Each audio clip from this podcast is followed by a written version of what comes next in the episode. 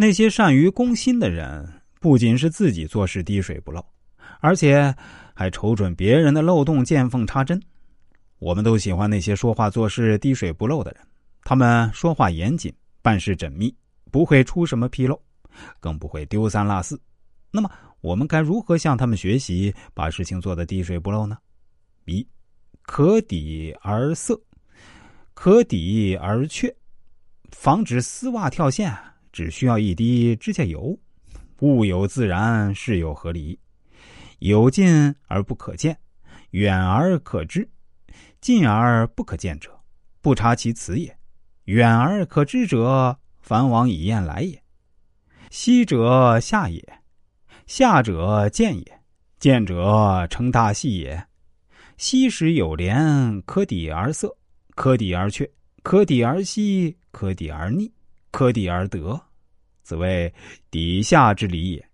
万事万物都有规律存在，任何事物都有对立的两个方面，有时彼此距离很近，相互不了解；有时相互距离很远，却彼此熟悉。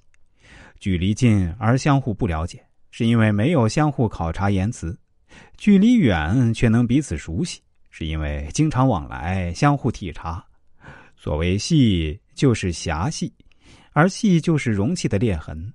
裂痕会由小变大，在裂痕刚刚出现时，可以通过底来使其闭塞，可以通过底使其停止，可以通过底使其变小，可以通过底使其消失，可以通过底而夺取器物，这是底细的原理。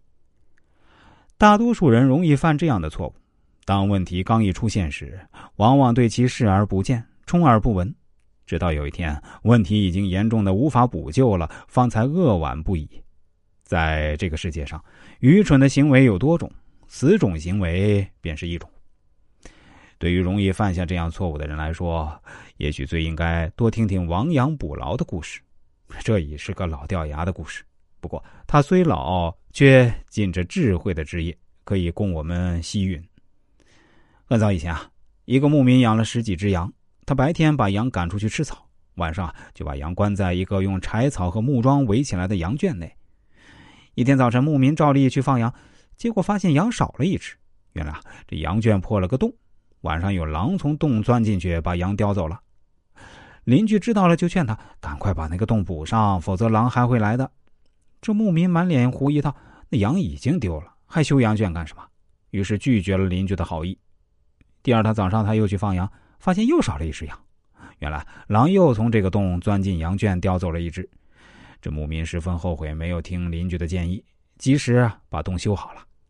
于是他赶紧把那个洞堵上，还整体加固了一番，这样羊圈就变得更加坚固，狼根本没办法进去了。这丝袜虽然只破了一点点，但还是马上补上为好，否则它就会越破越大。穿着一双破袜走在大街上，几人能承受得起路人嘲笑的眼光？鬼谷子说：“可抵而塞，可抵而却。”既然可以采取措施及时补救，为何不去做呢？如果蚂蚁洞能及时被补好，大堤怎么会瞬间坍塌？如果士兵早点把枪装好子弹，又怎么会让对方抢先开枪？